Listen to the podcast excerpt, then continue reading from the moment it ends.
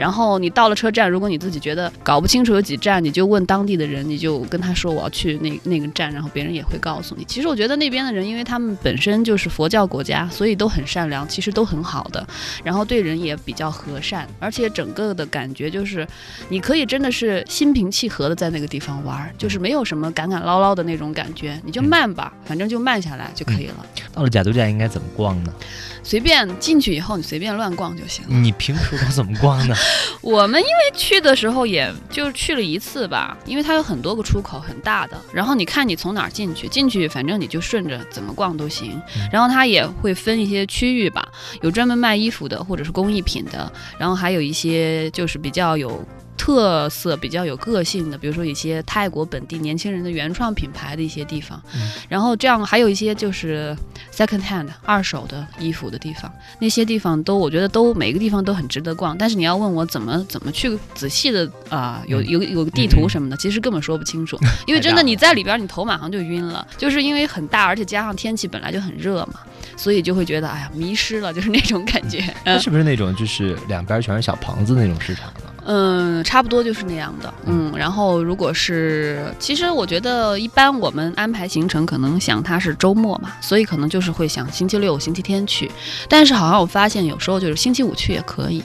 星期五的话，好像他们也开，就是比如说旅游旺季一点的时候，好像都还是有很多店在开。如果你的行程你没有办法刚好掐到那个星期六、星期天，那么你星期五也可以去看看。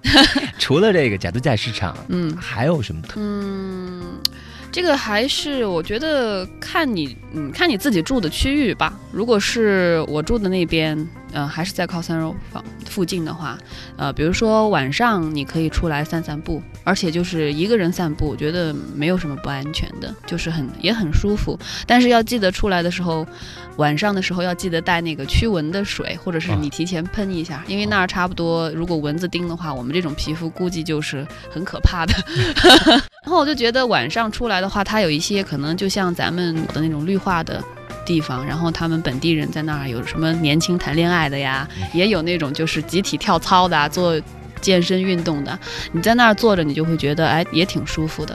然后还有，反正嗯，在那边的话，大概因为我自己我。好像本身不是一个很很积极的要怎么样去到处跑的那样的人，所以我就觉得可能有一个咖啡馆或者什么的，你觉得舒服了，你坐下来，哎，坐五分钟十分钟，喝杯咖啡，然后慢慢的再走。而且那样的发泄，那样的感觉就是是你自己的，属于你自己的。可能我说出来的话和你完全的效果不一样，因为我们也许走的路不同，还有心情不同，还有所有的东西都不同。不一样。对，所以可能就不一样。总之呢，其实我觉得在那个地方，你就真的是可以完全的放松。不要很紧张，用不着紧张，嗯，累了你就你就休息，随便坐在哪儿休息，然后渴了你就买东西喝，饿了你就吃，想干嘛干嘛，就是一个很随意的地方。然后还有的话，嗯，购物这方面，我觉得。可能我们中国人就是总是会觉得，就是内地的游客会觉得那边的东西因为便宜，所以总会有一种心态，就是可能我在中国五块钱可以买的东西，那我在泰国一定是五呃一块两块就可以买了，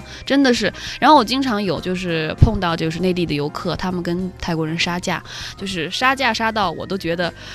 他们怎么说得出口？就是那种感觉。其实我觉得他们的东西必然是有很多是真的是很便宜，但是我觉得就是没有便宜到那个份儿上。然后我就觉得还有一个就是买东西的时候，如果你不是真的非常想买，你不要老去问别人的价钱。因为上次我和我的一个朋友去，因为他第一次去就很好奇，然后他就不停的在每家商店就问别人那个东西的价钱。问完了以后自己很高兴，然后走了，然后别人就一脸茫然看着他。我觉得这个就是啊，感觉不是太礼貌吧。就是如果你看好了。这个东西你诚心跟他买了，然后你再跟他砍价，再跟他买。其实我发现，我发现所有的人当然都希望能够出去的话，尽量少花钱，多买东西，对吧？但是，嗯，我现在觉得就是在中国的，你可以拿中国的这个东西的价钱和外国做一个参考，一个比较，其实感觉上是差不多的。我觉得价格是差不多的，然后可能有一些东西肯定会，比如说一些特特殊的东西啊，可能它会高一点啊，低一点啊，但是这个就看你自己，但是千万不要想着好像别人的东西真的就是太不值钱了。